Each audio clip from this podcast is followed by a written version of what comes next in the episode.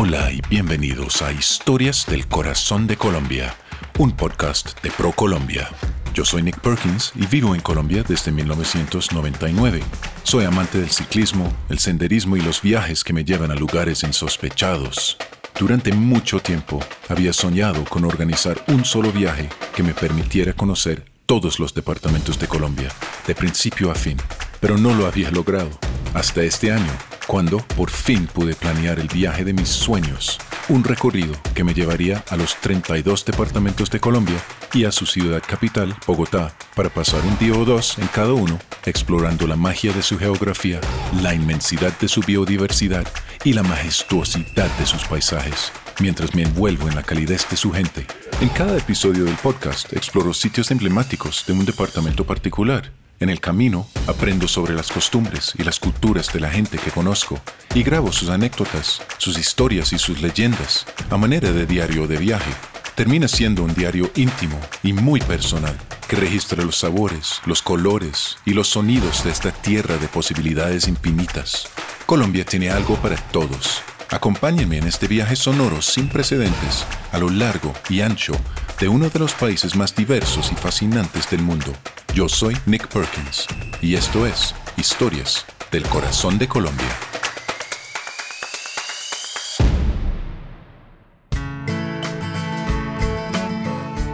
Hoy me encuentro en Popayán, después de manejar una carretera loca pero bonita. Ayer estuve en Nariño, en La Cocha, salí, fui manejando a un sitio que se llama El Bordo, que está justo en el departamento de Cauca. Y esta mañana me levanté y me vine manejando a Popayán por una carretera angosta, montañosa. Y me acabo de encontrar con mi contacto aquí en Popayán, mi guía Sandra Mellizo. Sandra es un guía profesional y la voy a entrevistar aquí donde estamos sentados en el Parque Central de Popayán, que es un oasis de calma en el centro de la ciudad de Popayán. Sandra, hola, bienvenida al podcast. ¿Y hace cuánto es guía y qué la impulsó a, optar por esta carrera? Bueno, yo llevo aproximadamente 25 años. La verdad, mi profesión, yo soy diseñadora de modas, pero algún día estudié en Cali, estaba con mis compañeros de estudio, estaban en un, en un programa de televisión invitando a la Semana Santa Popayán y presentaron el puente del humilladero. Mis compañeros me preguntaron por qué se le llamaba así.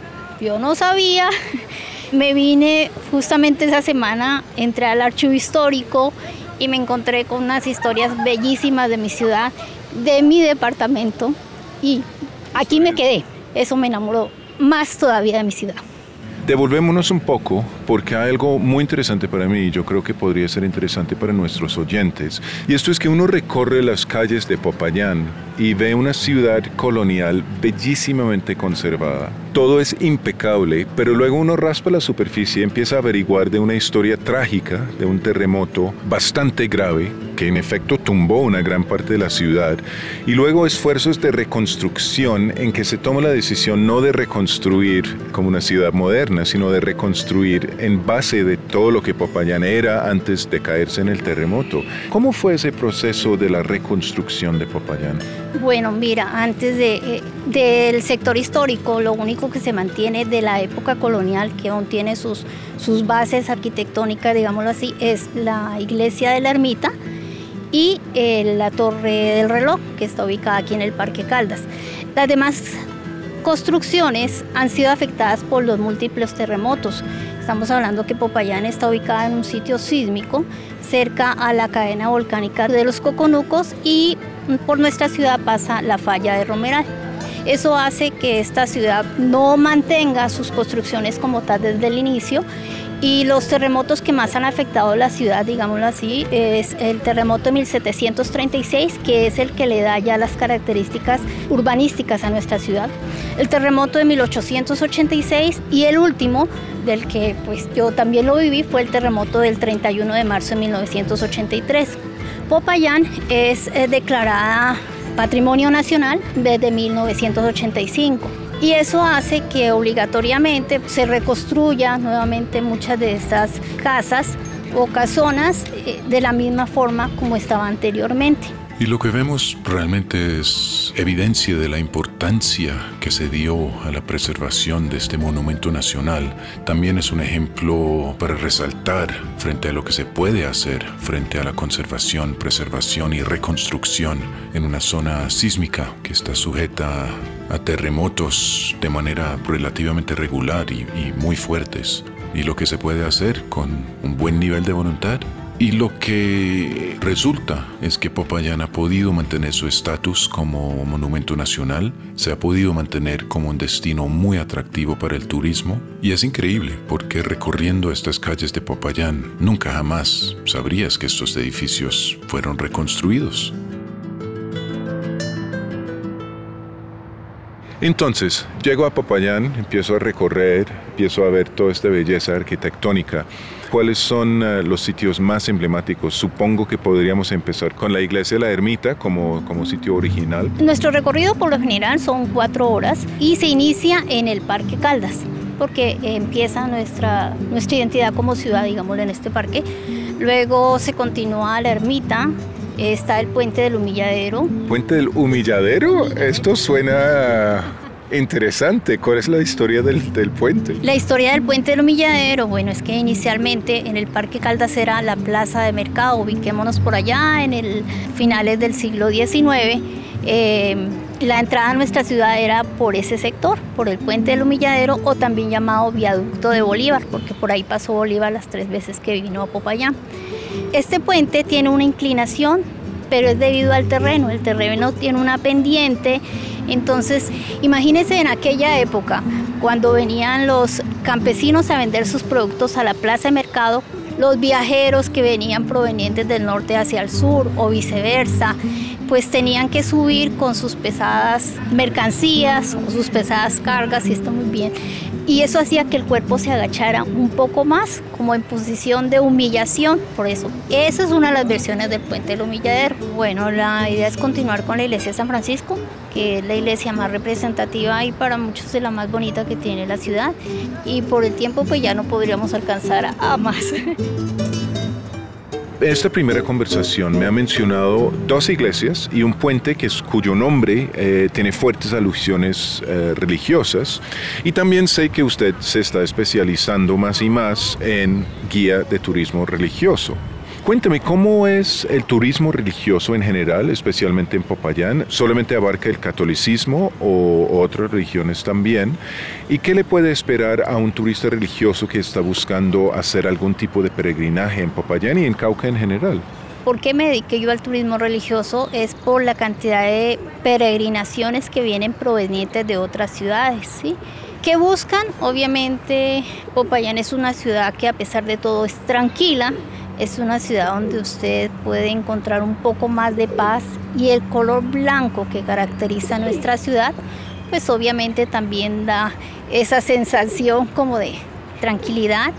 Popayán obviamente desde la época de la colonia, al convertirse en un centro importante, eh, militar, religioso, político y económico, obviamente pues se ubican tres iglesias que están en el sector histórico, más que todo es para los católicos, Adicional tenemos el Museo de Arte Religioso, que es el segundo más completo en Colombia.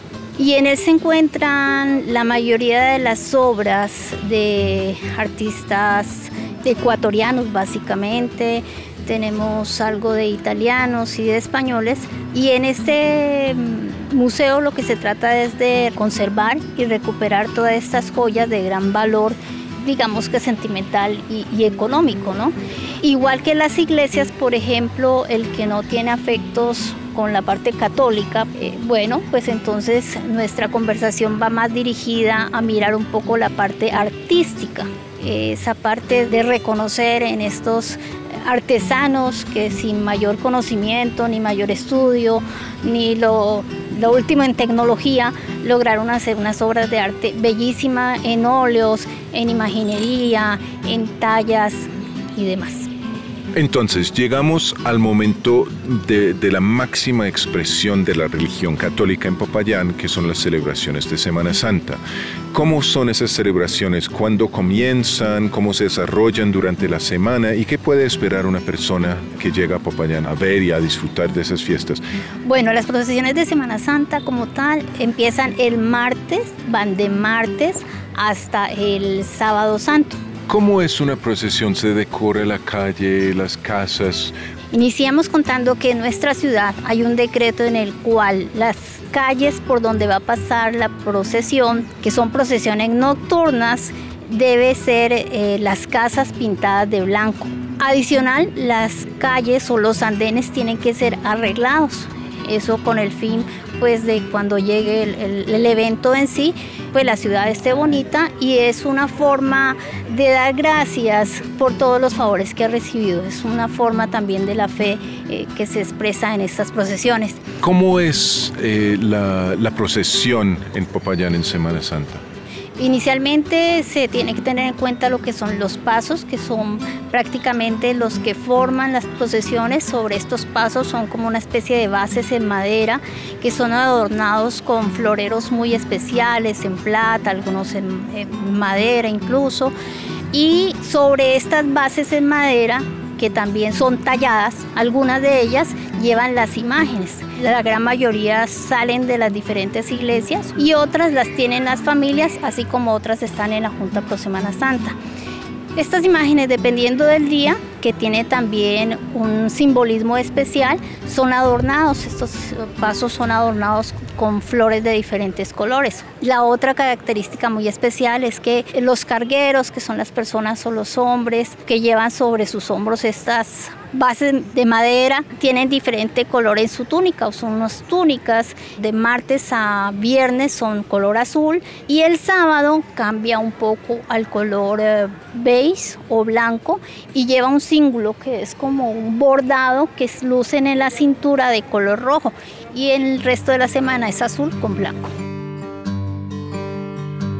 Luego de pasar una mañana muy interesante con Sandra en Popayán, hablando de su arquitectura bellísima y viendo que no importa si eres practicante católico o no, es un sitio muy bonito para visitar, a simplemente apreciar la arquitectura entonces salí de Popayán, me vine manejando a un sitio que se llama Silvia.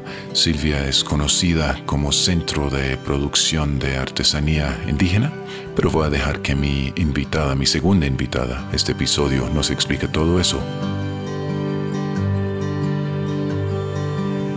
Mi nombre es Vivian Andrea Tombe Kelal.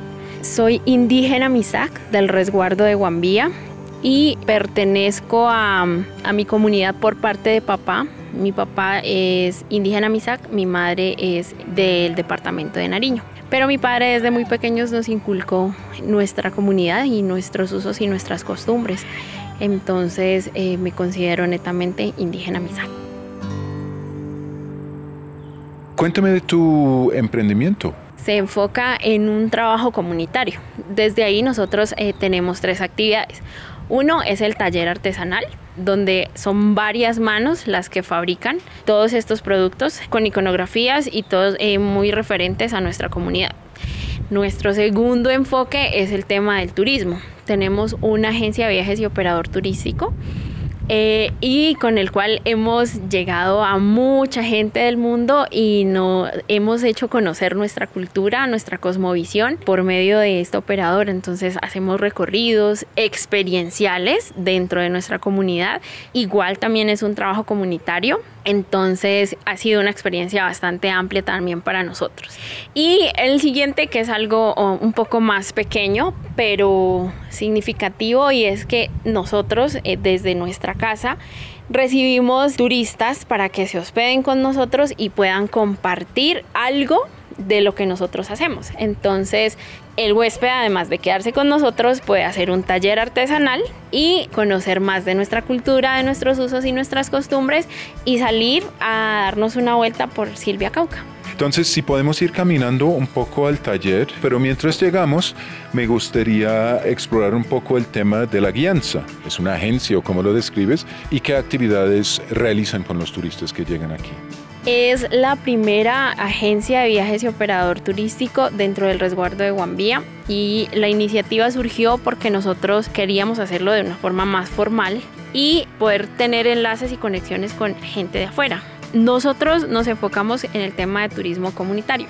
Entonces lo que pretendemos siempre es que el turista, además de llegar a un lugar, se dé una vuelta, tenga el contacto con la comunidad y viva la experiencia de estar dentro de la comunidad, que conozca por qué nos vestimos de esta manera, cuáles son nuestros usos, nuestras costumbres, que pueda eh, sentarse al lado del fogón y pueda compartir un poco de nuestra historia. Entonces, en ese sentido, lo que quisimos era que la experiencia fuera directamente con la comunidad. Vamos a casas indígenas, vamos a que nos enseñen parte de nuestros usos y de nuestras costumbres y también mostramos el tema de los tejidos. Entonces hacemos, damos talleres artesanales. Eh, nos ha sucedido que hay turistas que aprenden a hacer eh, una manilla o una mochila y en el tiempo que se quedan aquí hospedados, pues nosotros les enseñamos esas primeras puntadas. Entonces es algo muy experiencial. Vamos a huertas indígenas, nosotros le llamamos yatules y muchas de nuestras huertas son orgánicas. Entonces vamos, cogemos los productos directamente desde la mata y los consumimos. La fresa, la granadilla, compartimos una guapanelita que es muy colombiana y muy caucana y le ponemos una planta medicinal, puede ser una hierbabuena, puede ser una menta. Eh, como estamos a tanta altura, pues para el turista que viene de partes bajas o de zonas calientes, pues es muy efectiva. Entonces eso es todo un, proceso. Viviana, me gustaría entender el significado y por qué escogen todavía hoy una mujer joven de su comunidad vestirse de una manera muy tradicional y no ponerse un jean y una camiseta. Bueno, el tema de cómo vestirnos va en nosotros mismos como indígenas, en la forma de cómo nosotros percibimos lo que nosotros somos. Entonces, yo me arraigo a mi comunidad, yo pertenezco, hago parte de mi comunidad, una comunidad que ha trabajado conjuntamente por la lucha y la defensa de los derechos de todos nosotros como comunidad y como personas. No ha sido solamente un trabajo para nosotros, sino que se ha visto reflejado en otras personas también. Cauca hace parte de la región turística del macizo colombiano, donde a cada momento sorprenden magníficos paisajes naturales, varios grupos culturales que tienen un lugar y lo conservan. La devoción del caucano por lo divino y la naturaleza hacen del Cauca un destino donde se nace y crece el espíritu. Para conocer más lugares como el Parque Nacional Natural Isla Gorgona o el municipio de Guapi con su gastronomía y cultura musical, visite colombia.travel. El podcast Historias del Corazón de Colombia ha sido producido por ProColombia. Su contenido está protegido por las leyes de la República de Colombia sobre propiedad intelectual y no refleja la posición del Gobierno Nacional, ProColombia, ni de las entidades que han intervenido en el proyecto, por lo que no asumirán responsabilidad alguna por lo allí expresado.